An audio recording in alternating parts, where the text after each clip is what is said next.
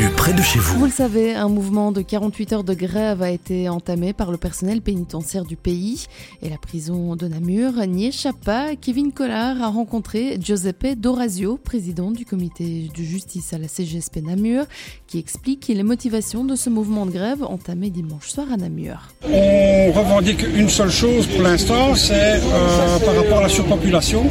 Donc ici, euh, il y a un projet d'arrêté royal qui, qui- qui va être appliqué sur euh, l'application des petites peines.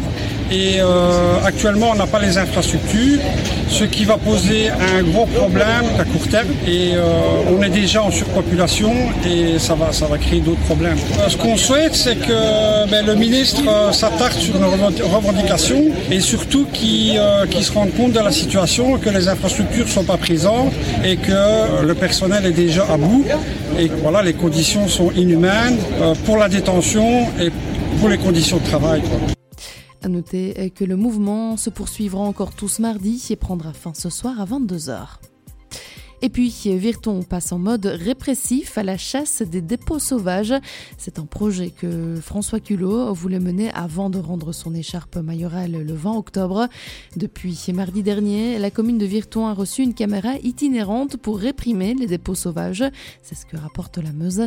Un projet de longue haleine, c'est ce qu'a confié le bourgmestre. Le dossier est subsidié. Il a donc fallu répondre à l'appel à projet et être retenu. À travers ce projet de caméra, l'homme fort de Virton souhaite aussi lancer un appel à Idelux concernant les mauvaises dates de sortie des sacs PMC. La commune a également engagé un agent constatateur spécialisé dans la répression de ce genre de problème. Attention donc à l'amende. Une centaine de résidents du Home d'Arscan ont déménagé hier dans la nouvelle maison de repos de Salzine.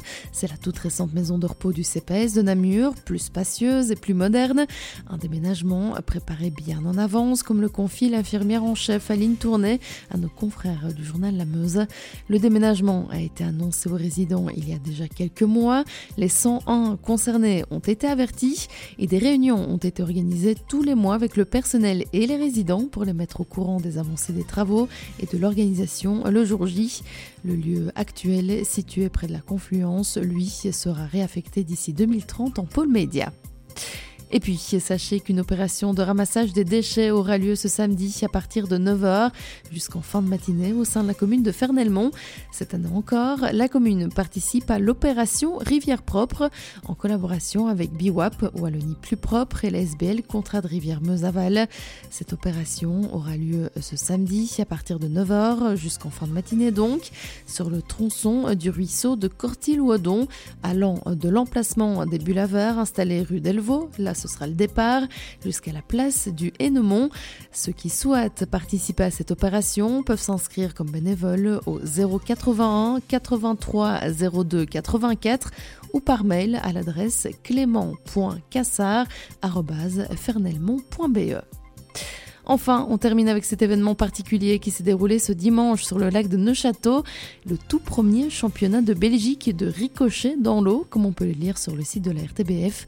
Ce type de compétition internationale existe, mais c'était la première édition en Belgique et contrairement à ce qu'on pourrait penser, le but n'est pas de réaliser le plus grand nombre de ricochets dans l'eau, mais plutôt d'envoyer la pierre le plus loin possible.